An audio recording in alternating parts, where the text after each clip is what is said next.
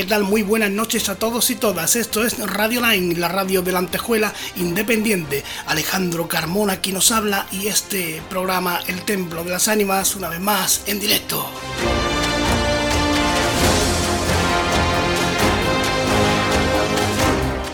Recuerda que puedes seguirnos a través de nuestra página de Radio Line en Facebook, como el Templo de las Ánimas en YouTube y en cualquiera de las plataformas de podcast que se te ocurra que exista, como el Templo de las Ánimas. Ahí estaremos para que no te pierdas nada a cualquier hora y desde cualquier lugar del mundo. Puedes suscribirte y activar la campanita, como siempre, si quieres.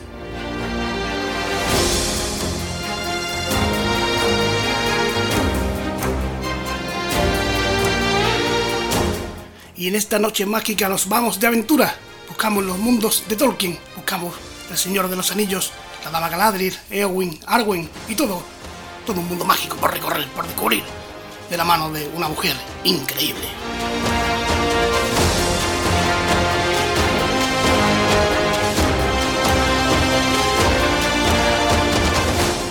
Os recomiendo que os dejéis llevar por esta por esta magia de la radio por la noche, por esta entrevista que no te va a dejar indiferente. Porque cuando, cuando la fantasía se une con el entusiasmo, es insuperable. Ella es doctora en Derecho por la Universidad de, de Valencia, ya la tenemos por aquí. Alicia García Herrera. Alicia, muy buenas noches. Hola, buenas noches. Alejandro, ¿cómo estás? ¿Qué tal estamos? ¿Qué tal, qué tal Valencia? Valencia, pues maravillosa, como siempre. Eh, Alicia, antes de entrar en este libro, en La Dama Blanca, que vamos a. en este recorrido mágico, hace un par de años publicaste un, libro sobre. Esto no estaba en mi libro de mitología griega, ¿no? Eh, ¿Cómo se te ocurre entrar en un mundo tan complejo?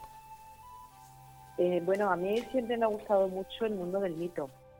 empecé con mitos griegos y me he ido ahora hacia los mitos del norte, porque en esencia lo que, lo que hace Tolkien es crear también una mitología nueva, que tiene también algunos elementos en común, eso es lo que estoy explorando ahora, con, con otra clase de mitos, como los mitos del sur. Eh, ¿Cómo se puede, cómo se puede discernir? Porque eh, la, mitología griega, la, griega clásica se confunde la historia con la mitología, ¿no? No sabemos cuál, cuál es la realidad, cuál es la, eh, cuál es la ficción. Esa es la magia. Eh, disculpa, no te entiendo. Que eh, me pierdo en la, mitología griega, me pierdo entre, magia, entre magia, mitología y ficción. No sé cuándo es verdad y cuándo es historia.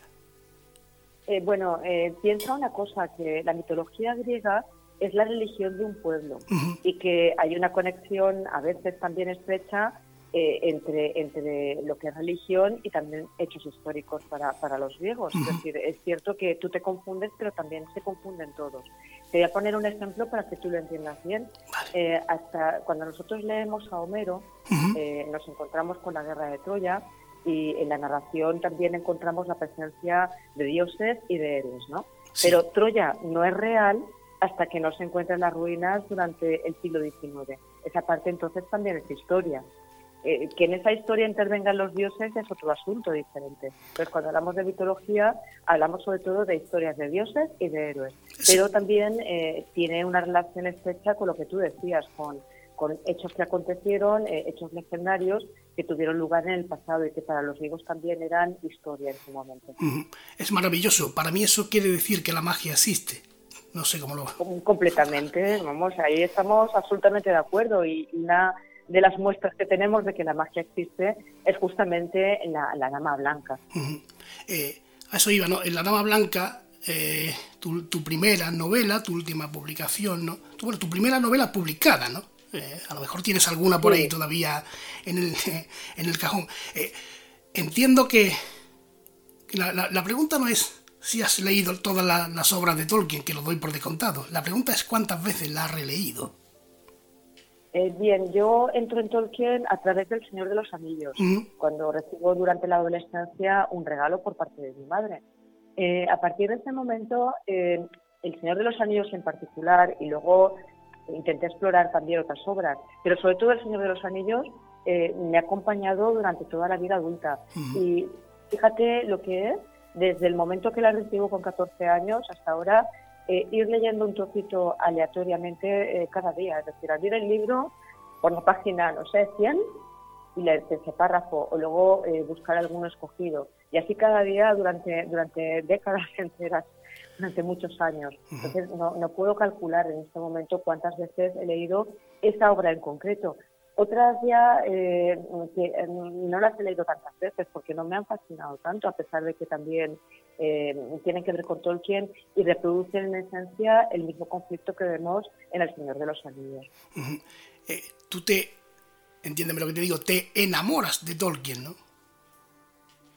sí, puede, puede, decirse así, exactamente. Es decir, me enamora Tolkien lo que escribe, eh, los personajes que crea, en especial de Galadriel, y luego cuando lo descubro también me, enamora un poco una parte importante de su biografía. O sea, me, seduce mucho la idea eh, de su relación académica con Oxford y luego ya cuando me hago más mayor y descubro también eh, su, su, recorrido académico, su, propia historia personal, mm, realmente caigo rendida a sus pies.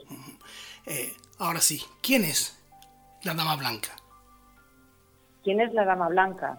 Eh, la Dama Blanca es el nombre por el que se conoce eh, a, Galadriel. Eh, es, una denominación que usa Faramir en, en, algún momento también en, el libro. Es decir, es un apelativo que dan los hombres de Gondor a, esta, a esta elfan que tiene una parte, digamos, de hechicera también. Por eso decía al principio que no hay tanta diferencia entre los mitos del norte y los mitos del sur, porque cuando pensamos en Galadriel, en ese lado mágico que tiene, esas capacidades adivinatorias, también podemos pensar muchas veces en, Circe, o sea que, es un, mito griego. Claro. Eh, ¿Por qué llama tanto la atención, o por lo menos a mí y, a toda la persona que conozco que, ha leído esta obra, El Señor de los Anillos, por qué llama la atención el mundo élfico? ¿Por qué atrae tanto? Mm, porque el mundo élfico es lo asociado a lo artístico, o sea, a través de los poemas, de las canciones, a lo místico también, y eso es muy importante también, eh, y también a la naturaleza.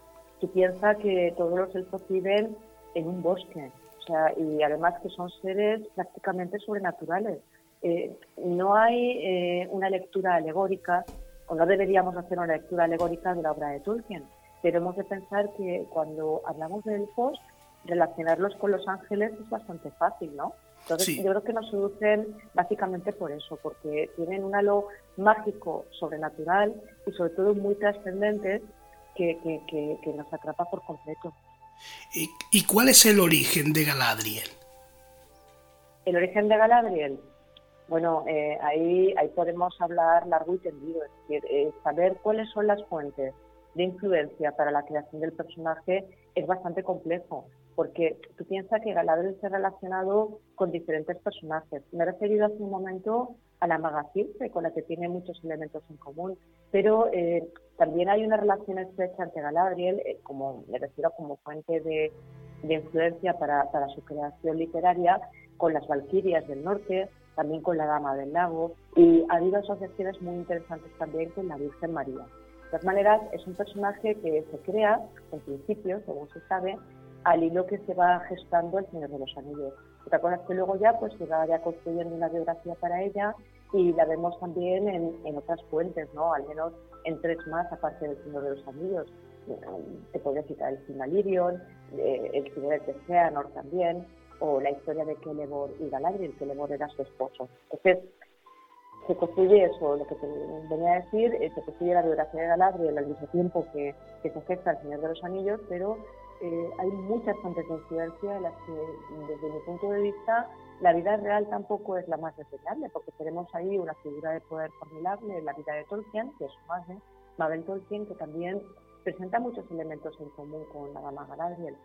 Yo voy un paso más allá y fantaseo con la posibilidad de que realmente hubiera una relación, eh, aparte de todo esto que te acabo de mencionar, este bagaje cultural que tiene Tolkien y y que podríamos decir que puede beber para la construcción del personaje de, esta multiplicidad de fuentes, también pienso en, la vida real, porque es cierto que Tolkien homenajeaba a veces, no sé si de manera consciente o inconsciente, a personas que vivieron a su alrededor, eh, otorgándoles la categoría de personaje literario.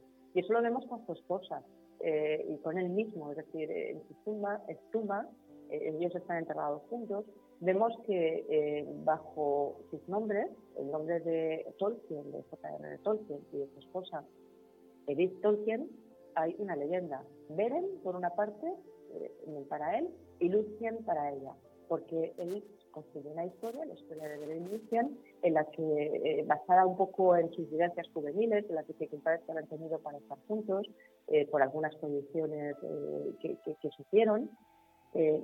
Es, lo que, lo, lo que tengo que decir, que en esencia, como es muy verosímil que él debiera también de la vida real para construir un personaje literario, pues yo también juego con esa idea, que al margen de todas las fuentes de influencia que se han achacado a, la construcción del personaje de Galadriel, pues hay otra que, es pues, una enfermera que la tiene durante unos breves días durante su estancia en, el hospital de número uno de la red. Eh, hay, una, hay una enfermera que, que es quien la atiende, ¿no? Que, que según tú, que tú fantaseas con la, con la posibilidad de que sea ella, ¿no? De que ella sea Galadriel, ¿no? Eh, ¿Cuánto hay? Eh, sí. ¿Cuánto, ¿Cuánto hay de eso? Cuéntalo, ¿cuánto, ¿cuánto hay de esa historia? Bien, eh, lo único, vamos a ver, hay un hecho cierto en esta historia, que es que a finales de octubre del año 1916, eh, el oficial de señales J.R.R. Tolkien, que está sirviendo eh, con los fusileros de Lancashire, eh, enferma de, de, fiebre quintana, de fiebre de las quincenas.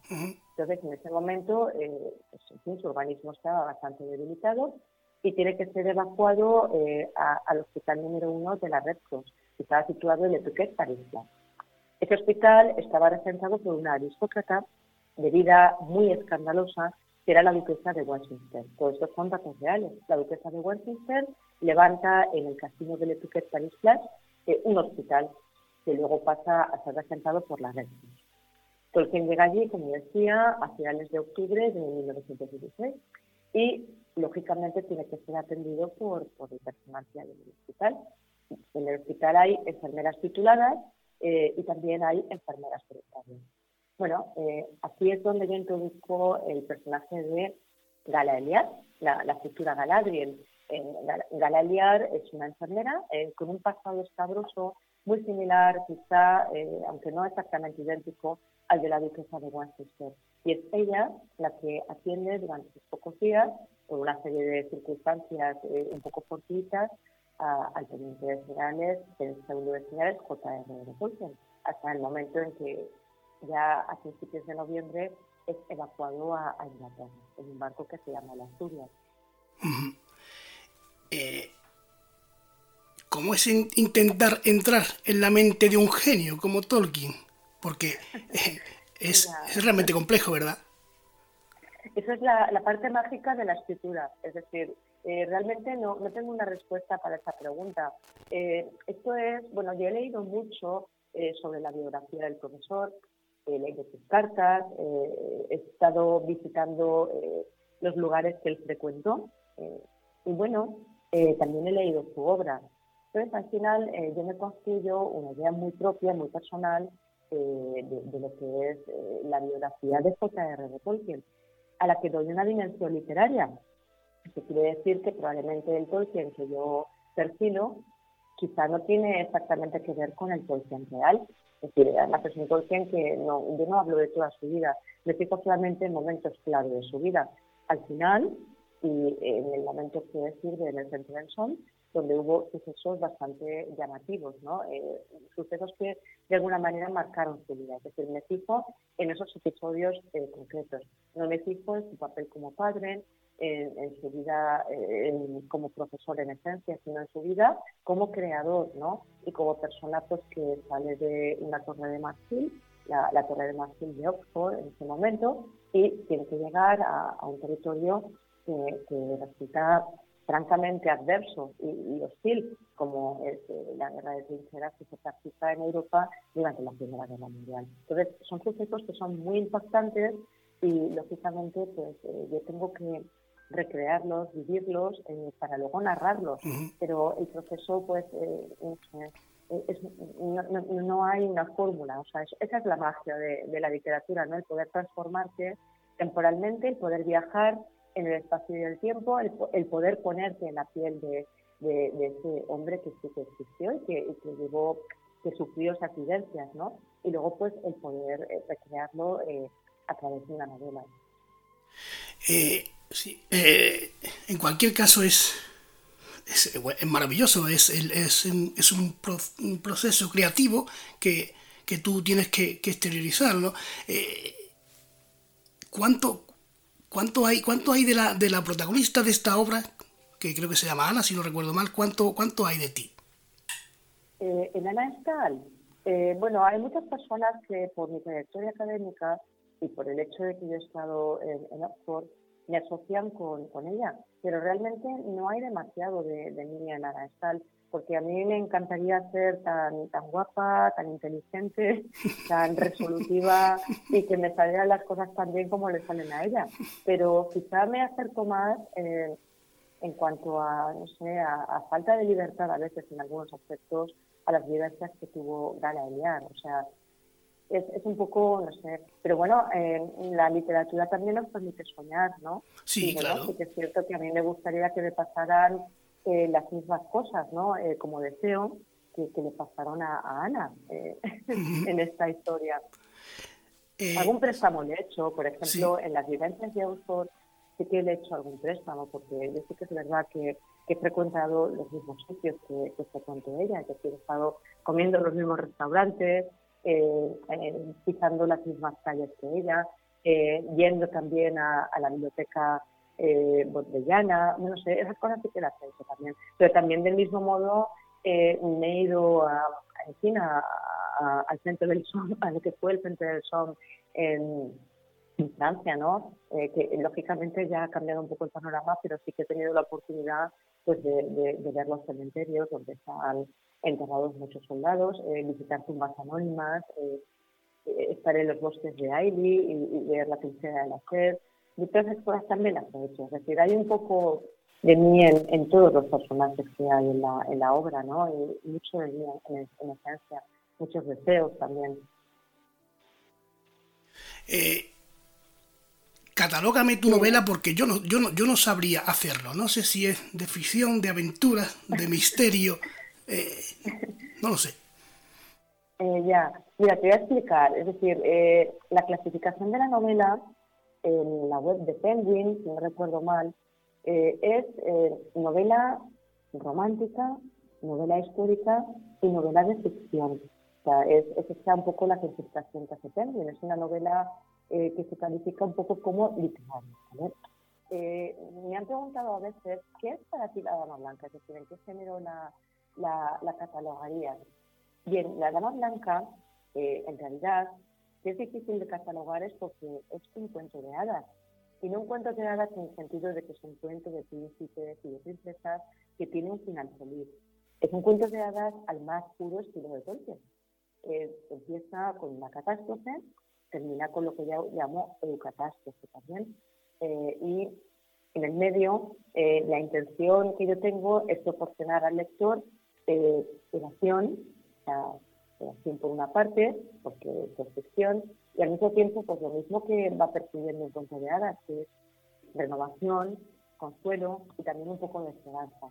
Entonces, es un poco lo que yo pienso acerca de, la Dama Blanca. Ahora, que me califica la editorial, la novela, como romántica, lo veo bien, pero no romántica en el sentido de novela rosa, sino novela que entronca con la tradición romántica eh, de, decimonónica incluso, porque hay muchas similitudes quizás entre el personaje de Gala y las grandes heroínas decimonónicas como Ana Karenina, como puede ser el caso también de, bueno, con Marambo varía y menos similitudes, pero eh, sí quizá con, con, la protagonista de, de Cumbres Borrascosas, ¿no? Con, con Entonces, es un poco eh, con lo que yo entroncaría la, la, dama blanca, o sea, con esa tradición. Y luego, lógicamente, hay un contexto histórico detrás eh, que, que, que todo el ponga.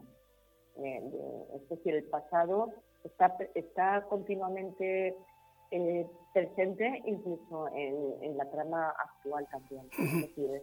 en ese sentido también es histórica. Luego también en la parte que es un thriller de investigación, eh, donde vamos los personajes se van desplazando de un punto a otro en busca de pistas para o sea, completar lo que es el, el tapiz de la historia.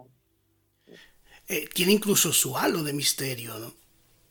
Completamente, es decir, lo sobrenatural es algo que, que planea todo el tiempo lo sobrenatural y lo místico también, incluso lo teológico, es algo que, que, planea todo el tiempo sobre, sobre la Dama Blanca. En ese sentido, eh, es una obra eh, intensamente espiritual, pero claro, estamos hablando de la mujer que inspira una elfa. O sea, y los elfos ya hemos comentado al principio que, que participan de todo esto, ¿no? De, de ese halo de misticismo, eh, de ese halo de espiritualidad, de esa conexión que hay con lo, con lo telúrico incluso, con lo más profundo, de, con el bosque, que también es un mito en sí mismo. Eh, yo he visto pocas relaciones tan cortas, pero tan bonitas como la de la de Gilly con, con Galadriel, ¿no? Sí, sí, ahí has dado el clavo al 100%. Eh, de hecho, eh, en la solapa del libro, eh, cuando a mí me preguntan eh, el por qué, o sea, por qué escribo la, la Dama Blanca, es precisamente por este tema, es decir, porque había un episodio, eh, un encuentro, o sea, una, despedida, mejor dicho, más que un encuentro. Primero un encuentro y luego una despedida de Jimmy de Galadriel, eh, que cuando ella entona ese poema, canción que, que es la Marie, en la que realmente se expresa un intenso amor platónico por parte de Jimmy, ¿no? Eh, cuando ella le regala tres de sus cabellos. Y a mí me pareció precioso. Eh, de hecho, eh, es, no sé, es, muy motivador el pensar que este amor platónico pudo inspirar grandes gestas. Y en el caso de un escritor, ¿por qué no una gesta literaria? Tolkien hace, a ver cómo te pregunto esto, es un, en una época que no era, no era lo, lo más, lo más normal, era, era un era un, era un hombre moderno, era feminista, ¿no? Porque eh, da las, dota, a las mujeres en sus historias de, de, mucha fuerza, de mucho carácter, de poder incluso. Arwen, Ewin, Galadriel, eh, ¿qué hay de todo eso? ¿Qué, ¿Qué, hay de la relación de Tolkien con, con el feminismo? Eh, bien, no podemos decir que Tolkien sea un feminista tal y como lo concebimos hoy día. Eh, pero sí que es cierto que cuando empiezan a aparecer los primeros estudios académicos acerca de la obra del profesor, dado el impacto tan fuerte que tiene de los anillos, sobre todo a través de esas traducciones espurias que hubo en Estados Unidos y que realmente eh, pues generan un boom, o sea, un boom que, bueno, podemos hablar de esto si quieres en otro momento también, ¿no? De, cómo recala, o sea, cómo conecta el Señor de los Anillos pues con todo este movimiento hippie que había en Estados Unidos eh, a finales de los 60, ¿no? Eh, Tolkien, en esencia, eh, sí que tiene en cuenta a la mujer en su obra, aunque se le reproche eh, en estos primeros estudios que surgen durante la década de los 70, que es eh, misógino, es un escritor misógino. Eh, ¿Por qué? Pues porque realmente hay pocas mujeres ¿no? que sean esenciales en, la obra del profesor. Los hombres son más preponderantes, pero sí que es cierto que las mujeres que aparecen, las que tú has mencionado, que son las más conocidas, Galadriel, Ewin, Arwen, son personajes que son fundamentales para el desarrollo de las tramas. Y además son figuras, eh, en especial el caso de Galadriel, figuras de poder bastante importantes. ¿no? Eh, entonces, yo creo que es un poco injusto y es algo que eh, estamos ahora, pues en fin, luchando pues, por reajustar también el considerar a Tolkien como, como un escritor misógino. De hecho, es que yo, eh, todos los estudios que estoy haciendo alrededor de la familia de Tolkien, eh, me, me, conducen a pensar que lo que hace en esencia él es construir un arquetipo propio, es decir, un, arquetipo que, que tiene ciertos, ciertos, elementos característicos, eh, me refiero a un arquetipo literario de mujer, o sea, las mujeres que aparecen en su obra, todas ellas tienen características muy comunes, ¿no? Y luego, pues, no sé, una de las reproches fundamentales en cuanto a la misoginia de Tolkien viene precisamente por el papel que tiene Eowyn ¿no? en, la Guerra de la Vida, sí, porque realmente participa en la batalla de los campos de Pelennor, que le puede atribuir un, inmenso éxito porque es capaz de, derrotar al brujo, de, de cortarle la cabeza al azul, pero luego resulta que cuando viene el periodo de paz parece ser que su único destino es conformarse con el matrimonio, a pesar de que, en fin, eh, está contrayendo matrimonio con uno de los hijos del rey de Gondor y de alguna manera le, da un territorio propio que es Sicilia, en donde ella puede dedicarse a, crear grandes jardines, ¿no? a hacer que todo florezca eh, a su alrededor, se convierte también en sanadora. Entonces, parece que es un destino un poco pobre, ¿no? Eh, visto así desde fuera para una doncella que ha protagonizado hazañas bélicas eh, muy importantes, ¿no? que pueden estar incluso a la altura de, de las que luego también protagonizan los hombres. Entonces, por, una, por algún lado los retos también vienen de ahí. O del hecho de que, por ejemplo, eh, el único papel heroico que tiene Arwen, que es la esposa de, de, Aragorn, ¿no? cuando es coronado rey, del rey Elessar, eh, es simplemente por renunciar a la inmortalidad para quedarse por un corto tiempo como esposa también de, Aragorn. Es decir, ahí se ve un cierto pues, eh, reproche. bueno, parece ser que esas mujeres nos están diciendo a través de sus historias que al final eh, el cometido máximo o, el, no sé cómo decir, la felicidad máxima para una mujer es casarse pues lo, mejor posible, ¿no? Eh, lo que responde mucho al modelo victoriano. Pero estos son eh, miradas muy, ¿cómo decir?, muy, muy poco libres de prejuicios, porque en esencia el destino que se sigue Eowyn el que sigue Arwen y luego el que también sigue Galadriel, que Galadriel es transgresor en ese sentido. Galadriel llega un momento en que decide partir sin su hacia los puertos grises, eh, eh, hacia las tierras interesaderas, eh, mientras que Lebor queda eh, administrando los bosques del Orient. Y luego pues no sabemos hasta qué punto ni cuándo tampoco se reencontrarán en el futuro. Y que sabemos que, por ejemplo, sí que se encuentra en las tierras interesaderas con el enano Gimli, es decir, también con el esposo, pero Quiero decir que ella es capaz de tomar decisiones propias que no tienen tanto que ver con el matrimonio, ¿no? Es ambiciosa también en el sentido de que ella quiere desde el principio gobernar un, reino propio y tiene el mismo poder o es percibida con el mismo poder que tiene su propio esposo Entonces, mm, para concluir y, responder concretamente a la pregunta, no tenemos que quedarnos con la mirada de que para Tolkien, a través de los personajes femeninos, el único destino posible o el mejor destino posible para una de sus heroínas es el matrimonio. Cada una de ellas eh, al final llega al matrimonio por diferentes conductos. Por ejemplo, el matrimonio de Arwen con Aragón es la manera de perpetuar ya durante la edad de los hombres eh, el mundo élfico, mezclar las sangres de los elfos con, las de los hombres y dejar eh, en, en, la nueva era algo del rastro de lo antiguo. De la misma manera que eh, si Eowyn renuncia a ser una doncella guerrera es porque se aproxima un periodo de paz donde ya no son necesarias las doncellas guerreras.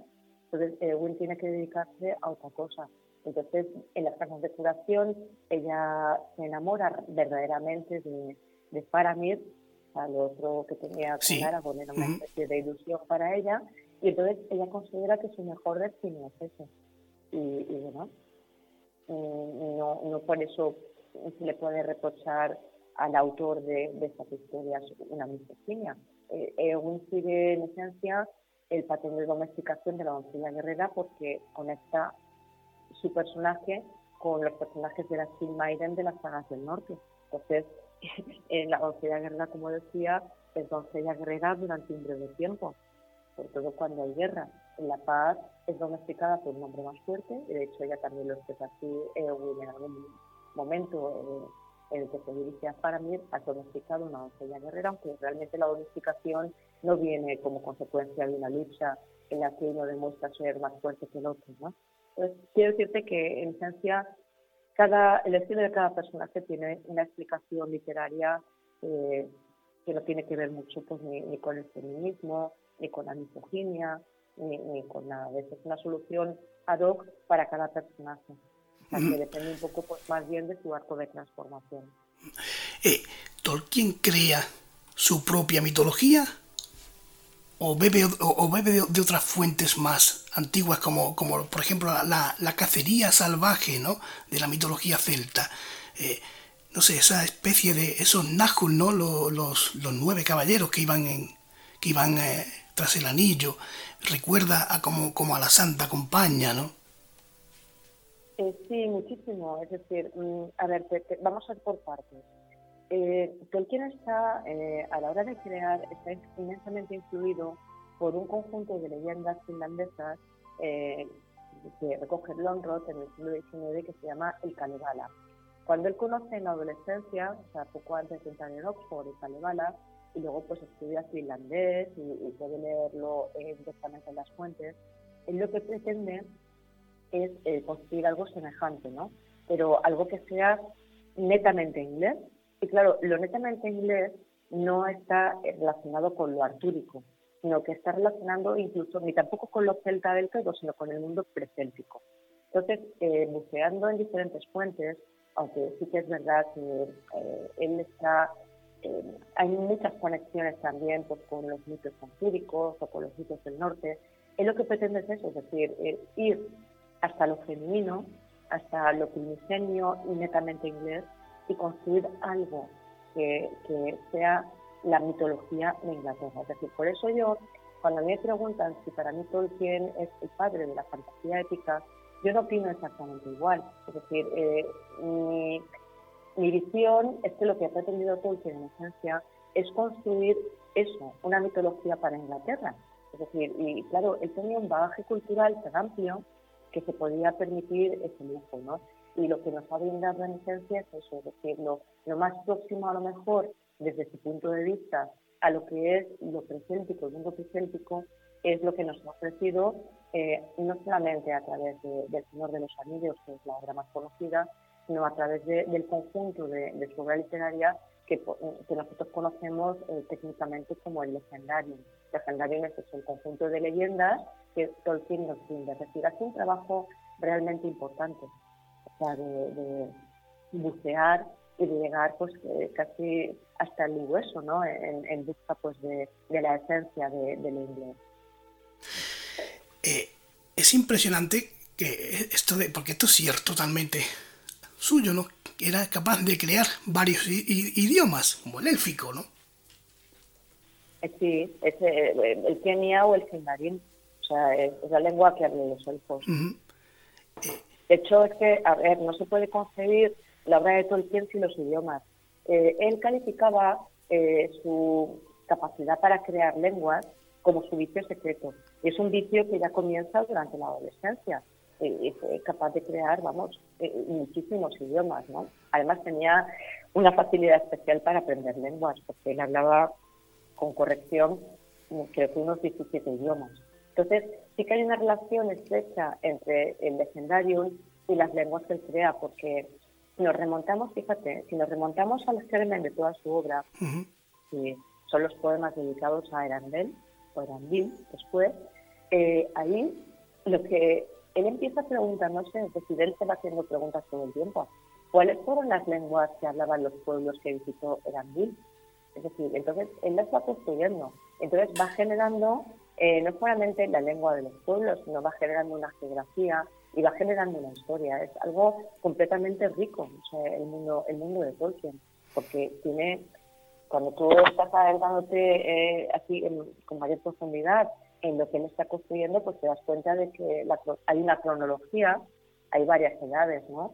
Las edades del sol, por ejemplo, que son los tiempos más antiguos, y hay toda una historia que cuando nosotros leemos El Señor de los Anillos, eh, si es la primera obra que, uno lee Tolkien, eh, claro, eh, no podemos comprender su calado, porque cuando se habla de la leyenda de Lucien y se relaciona con el personaje de Arwen, eh, su belleza, nosotros no sabemos quién es Lucien hasta que no nos vamos después a, buscar pues eso, la, la, leyenda de, de Lucien, ¿no? que ahora ya está editada por Minotauro, pero cuando yo, por ejemplo, lo encontré, eh, a Tolkien en los años 90 prácticamente, pues eh, yo no conocía nada de eso, o sea, todavía. Tuve, que esperar pues, pues, mucho tiempo ¿no? para, para comprender la verdadera dimensión de, lo que es el Señor de los Anillos. Es decir, cuando nosotros vemos el Señor de los Anillos, lo podemos leer como una historia de aventuras, eh, inmensamente rica, ¿no? Y, que, que, es muy placentera, o sea, y, nos proporciona lo que decía también, eh, lo mismo que nos proporciona un cuento de hadas, ¿no? Esperanza, renovación y ese consuelo de, un final feliz hasta un cierto punto. Ah, pero claro, quizás no, sabemos exactamente pues dónde está ubicado Valinor, eh, no sabemos toda la cómo Galadriel ha llegado a Lorien, por qué realmente es la reina de esos bosques, eh, por qué tiene tanto poder, por qué lleva el anillo Nenia en su dedo, o es capaz de leer el presente, eh, buscar en el pasado y buscar el futuro. Es decir, hay muchas cosas que nosotros no llegamos a saber del todo hasta que no conocemos eh, más elementos de, la obra de Tolkien. Para mí es como ese final, ¿no? Cuando cuando el anillo cae al fuego, cuando todo vuelve a, florecer, digamos, ¿no? Es como, como una especie de, de nuevo renacimiento, ¿no? La luz que, vence a la sombra, Evidentemente que sí. Eh, a partir de ese momento, tú date cuenta de que todas las personas que participan, los personajes o los héroes que participan en la Guerra del Anillo, la mayoría de ellos, o al menos los más importantes, ¿qué ocurre al final? Que tienen que ir hacia los puertos grises. Sí para embarcarse hacia las tierras interfederas. Yo recuerdo que cuando eh, leí en la adolescencia todo esto de los puertos grises, yo sentía, no sé, una inmensa tristeza, ¿no? Vacío. sí, no, ¿por qué se marchaban? Es decir, no sabía exactamente qué eran las tierras interfederas ni por qué se marchaban allí. Y, me daba tristeza de que la Tierra Media quedará de alguna manera despojada de todos esos personajes que fueron tan importantes durante la Guerra del Anillo. No sabía en ese momento el verdadero significado de los puertos grises, ¿no? Eh, fin, que sí que comprendo ahora, pues desde mi visión más adulta, lo que lo que significaba, ¿no? Lo que había de definitivo en esa despedida de alguna forma, ¿no? Aunque bueno, luego siempre había esa esperanza también, esa esperanza de ese reencuentro, ¿no? En, en un mundo mejor, ¿no? Por decirlo así. Entonces, sí que es cierto eso, que cuando el objeto de discusión, eh, el objeto que, puede conducir pues, a, la ruina de, la Tierra Media, ¿no? Es destruido, pues eh, es, como, hay un dicho, ¿no? Que, ¿Cómo se dice esto? Eh, no, recuerdo ahora cómo es la, expresión en castellano exactamente, pero es como decir, pues una vez que se muere el perro, pues ya ya viene, viene la paz, ¿no? Pues bueno, pues aquí una vez que se destruye el objeto de discusión, eh, y además se destruye a través de, una figura también un, poco peculiar, que, que es el personaje de Gollum, ¿no? Sí. Gracias a, que, a que Frodo le ha permitido sobrevivir, es decir, Frodo ha tenido un acto de piedad con una, un personaje que es malévolo, eh, en el que hay todavía algunos restos de parte buena, pero básicamente donde prevalece la codicia y prevalece el mal, y al final el mal, por decirlo así, se destruye a sí mismo. Y hay todavía algunas reminiscencias del mal en la Tierra Media, porque el mal, incluso después de destruir el anillo, el mal incluso llega hasta la comarca. Mm, sí, Entonces, y hay que extirpar esas últimas semillas del mal para que al final la paz y la prosperidad se sienten en la Tierra Media. Pero digamos que es eso que una vez que, muere el perro o muere ese anillo, se acaba la rabia. Eh, ya se inicia, eh, eh, sí, esa, era la expresión que la recordaba ahora. pues ya pues podemos empezar de cero, ¿no? Aunque el mal, pues lógicamente volverá a aparecer tarde o temprano. O sea, y volverá a destruirse a sí mismo siempre y cuando sea el bien el que lo vaya posibilitando. Eso es un mensaje importante de la obra de Tolkien, ¿no? toda la obra, digamos que reconduce a advertir eh, contra las consecuencias nefastas del exceso de poder, ¿no? En este momento, pues, eh, si el poder lo tiene alguien, es decir, si el objeto que de alguna forma pues, otorga el poder recae en unas manos que, que ni siquiera son buenas, en buenas manos, no allí, ¿te acuerdas de lo que ocurre con Boromir también? Sí. Mm. Que Boromir piensa que si ellos se apropian del anillo, los hombres que en teoría parecen buenos, ¿no? O estar al bando de los buenos, mm, pues todo va, ese poder se puede administrar de, de forma que conduzca pues a, grandes realizaciones. Pero el poder al final lo que hace es corromper. Por eso también Galadriel, cuando se le ofrece el tener el anillo en sus dedos, ella lo rechaza. Sí, y dice esa frase tan épica, ¿no? He pasado la prueba. Sí. Eh, me someteré. volveré al, oeste y seguiré siendo Galadriel. ¿no?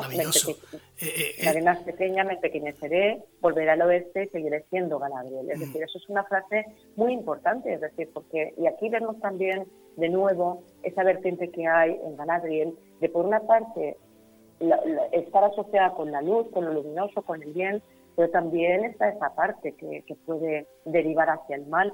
Y eso nos pasa a todos también.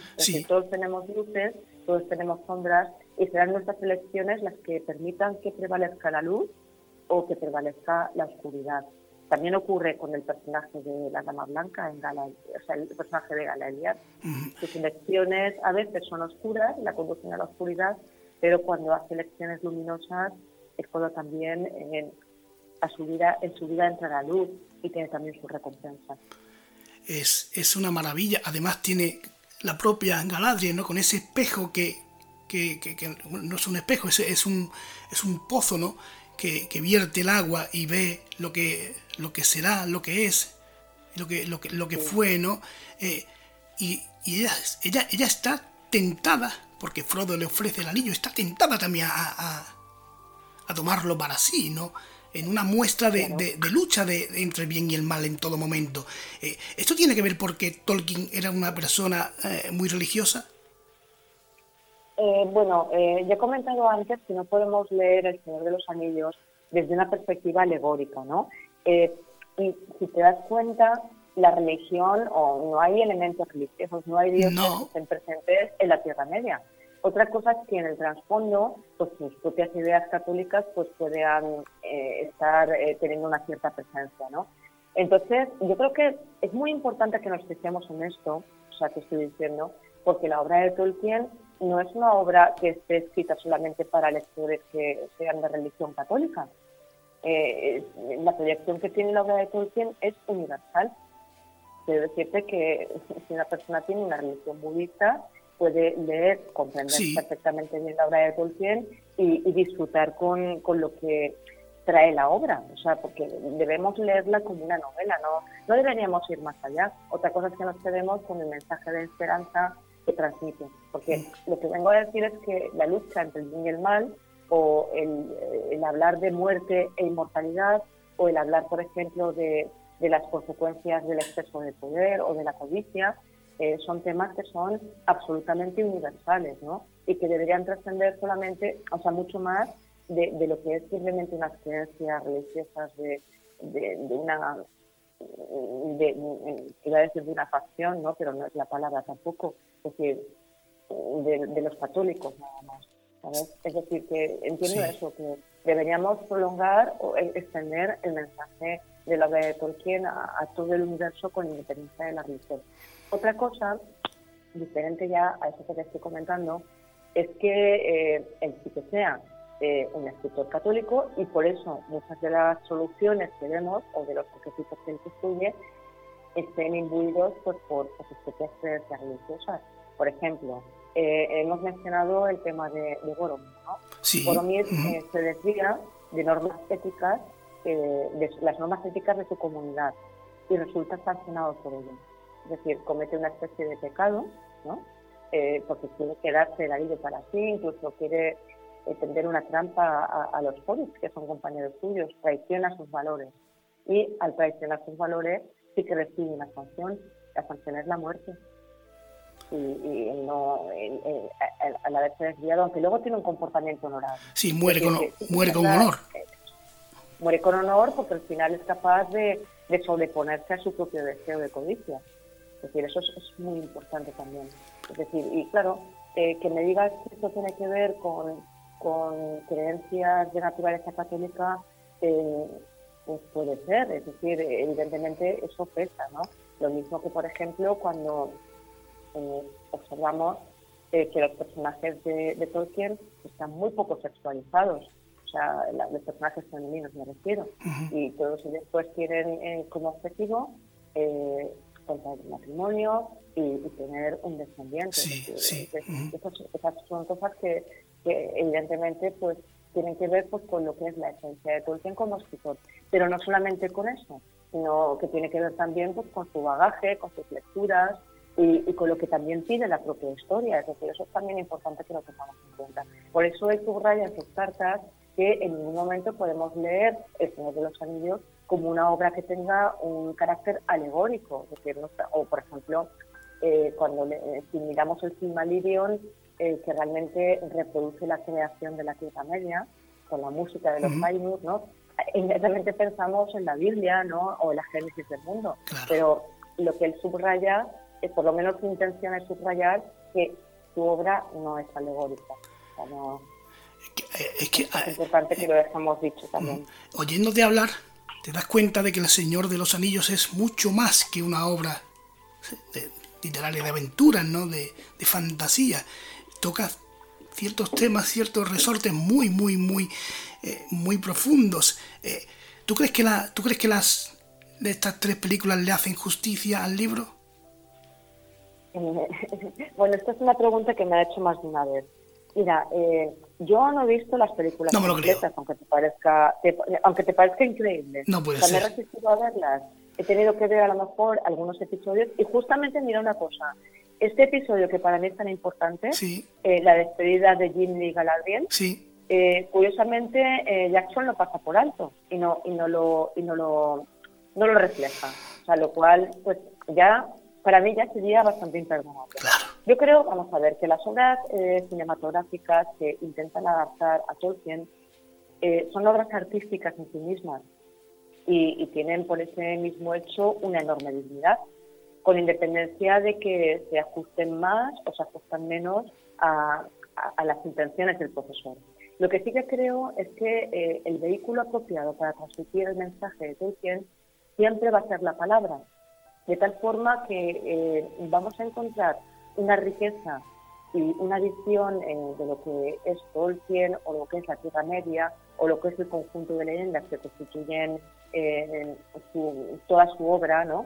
lo vamos a encontrar en lo literario, no lo vamos a encontrar en el cine. Es decir, por muy digno que sea eh, lo, que haga el cine o las adaptaciones cinematográficas, es muy difícil que ninguna obra llegue a reflejar la esencia o el espíritu de la Tierra Media. Sea, el espíritu de la Tierra Media filtrado a través de los ojos del director. Y eh. eso no es reprochable desde mi punto de vista, pero no es Tolkien. O sea, eso es lo que tenemos que tener muy en cuenta. Eh, lo que sí está claro, o a mí me da la impresión, ¿no? de que para, para leer tu novela, La Dama Blanca, no hace falta ni haber leído El Señor de los Anillos ni haber visto ninguna de las películas, ¿no? Es un mundo totalmente distinto, ¿no? Eh, eh, ¿Has querido reflejar eso o son percepciones mías erróneas? No, vamos a ver, yo pienso una cosa, esto es lo mismo que, que estaba comentando hace un momento. Yo lo que he pretendido es crear una novela, una novela que evidentemente eh, refleja mis gustos, es decir, he querido escribir sobre Tolkien, he querido escribir sobre amor platónico, eh, he querido escribir sobre muerte e inmortalidad literaria, es decir, es una novela de creación literaria eh, y digamos que yo ofrezco una obra de, arte que tiene sus contenidos. aquellas personas que conozcan con profundidad el mundo de Tolkien quizá puedan eh, comprender algunos niños, ¿no? O disfrutar más de, esta recreación. Pero es que es lo que he comentado al principio también. Eh, lo que yo construyo es una novela que entronca con la tradición romántica de, de Y probablemente la van a disfrutar mucho a todas aquellas personas que conozcan bien eh, lo que es la literatura del siglo XIX, o sea, literatura victoriana y también toda esta tradición eh, que se conecta pues con, la problemática del triángulo amoroso o de, o, de la mujer que está insatisfecha dentro de su matrimonio y encuentra el amor fuera de él. Es decir, esos son lectores que, pueden disfrutar mucho de la Dama Blanca, lo mismo que aquellos que aprecian eh, lo que es historia o que estén interesados en, en Primera Guerra Mundial. Y también hay un tercer tipo de lectores, que son aquellos que se aproximan, que esos son mis favoritos, ¿no? a, mi novela con el objeto de disfrutar de, descubrir, ¿no? Eh, de, entretenerse con una historia durante unas semanas, que son las que, las que pueda durar la, lectura de la obra. Y además, eh, lo, más bonito de todo es que muchos desean regresar otra vez ¿no? A, ese, a ese mundo que yo construyo eh, dentro, dentro de la Dama Blanca, que es un universo en sí mismo, ¿no? dentro del cual una parte importante es el propio universo de Tolkien. Es maravilloso. Eh, oye, eh, Alicia, conferencias, charlas, entrevistas, escribes. ¿A qué dedicas el tiempo libre? no tengo tiempo libre. De hecho, es que, a ver, esto es una, ¿cómo se dice esto? Es una pregunta trampa un poco. Eh, realmente mi vida, o sea, en este momento, es todo tiempo libre. O sea, e, es, una vida fascinante en el sentido de que estoy pudiendo hacer, gracias a Dios, eh, aquello que más me gusta, que es crear. Y al final, eh, de alguna forma, todo conecta, ¿no? Y todo conduce pues a, lo que es en esencia tu propósito, que en mi caso es este, ¿no?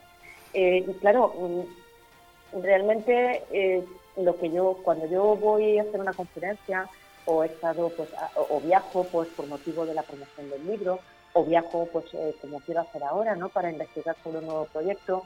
Realmente todo eso es, es ocio también, o sea, porque es aquello que me gusta hacer realmente y con lo que disfruto más y, con lo que me motiva. Eh, sarna, con gusto no pica. ¿Perdón? Que digo que sarna con gusto no pica cuando haces las cosas de, de corazón y, tienes la suerte de poder dedicarte a lo que te gusta, es maravilloso, ¿no? Es la máxima aspiración, ¿no? De una persona. Sí, pero ¿sabes lo que pasa? Que eso eh, tiene también, es un arma de doble filo, porque también explica sacrificio. O sea, no, no es todo, no sé cómo explicarte. Eh, no, todo es proyección. Eh, el sacrificio es que durante un breve periodo de tiempo, pues a lo mejor yo estoy proyectándome mucho y parece que viva en un, en un cuento de hadas de verdad, sí. pero las horas de soledad eh, frente al ordenador, la desesperación, el tener que hacer, no sé cómo decir, eh, equilibrios con lo que es la, vida personal, eh, eso no lo ve nadie. O sea, eso, lo sé yo nada más. tampoco tengo por qué contarlo. Creo que es lo, que le pasa pues, a la mayor parte de, las personas que, que quieren realizar algo artístico, ¿no? Que, tienen que hacer verdaderos equilibrios pues, para intentar conjugar todo eso, porque a mí lo que me gustaría es que la vida no me impusiera exigencias, ¿no? Por ejemplo, en temas de salud, en temas de, supervivencia laboral o, no sé, esas cosas pues son las, las que te, alejan un poco de, lo que es tu camino, ¿no? Literario. Claro. De investigar, de crear quizás no vemos a la persona detrás del artista, ¿no? Por así decirlo, ¿no? Eh, sí, es una manera de decirlo muy bien dicha. Mm. es, un poco así. Eh, lo, que vengo a decir es que la literatura tiene una parte bonita, que es la, la, parte creativa, que es muy mágica, como hemos al principio. Tiene eh, la parte también de, de, al final, cuando terminas un proyecto, la parte de la satisfacción del trabajo bien hecho. Pero eh, todo eso no siempre es placentero en sí mismo, es lo que vengo a explicar. Eh, es algo que también exige muchos sacrificios. Por ejemplo, eh, para escribir lo más importante es tener tiempo y tranquilidad. Y no siempre la vida nos permite eso, es decir, la, la, vida nos presenta retos continuos. Y parece que cuanto más tranquilidad y más tiempo quieres tener para seguir creando, más distorsiones tienes.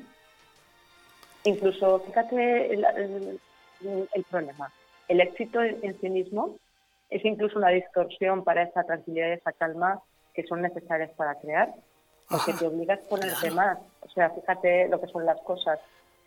Claro, pero, pero, claro, aquí ya estamos hablando de, una carga de profundidad muy grande, ¿no? De algo muy personal, muy, muy, muy íntimo incluso, ¿no? Que, que, juega, que juega con tu, puedes jugar con tu mente y jugarte malas pasadas incluso, ¿no?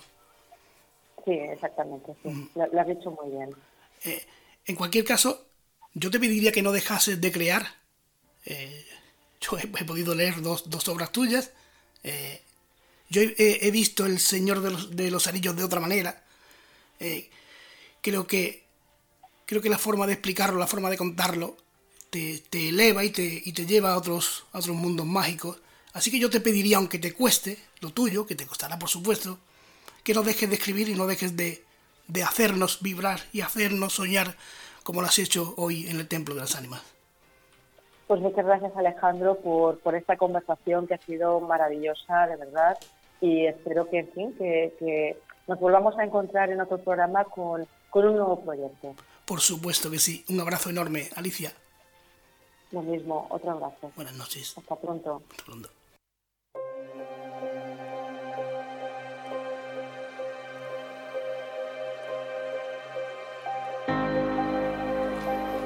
Bueno, amigos y amigas, pues hasta aquí el programa de hoy.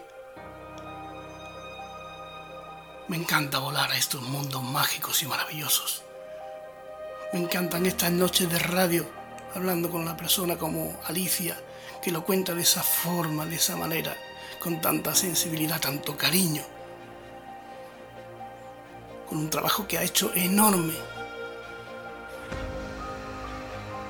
Y también ha hablado un poco de lo que, cuesta crear. Lo que cuesta hacernos soñar a veces. Porque todo tiene un proceso, todo tiene una elaboración que quizás no vemos. Y también quería preguntarle por eso, claro que sí. Pero yo desde hoy, desde esta noche, es verdad que voy a leer y ver El Señor de los Anillos y la obra de Tolkien de otra manera. Desde otro punto diferente, desde otro prisma. Y eso, gracias a Alicia, me parece algo maravilloso y mágico. Un abrazo enorme. Nos vemos pronto. Hasta la próxima. ¡Fuerza!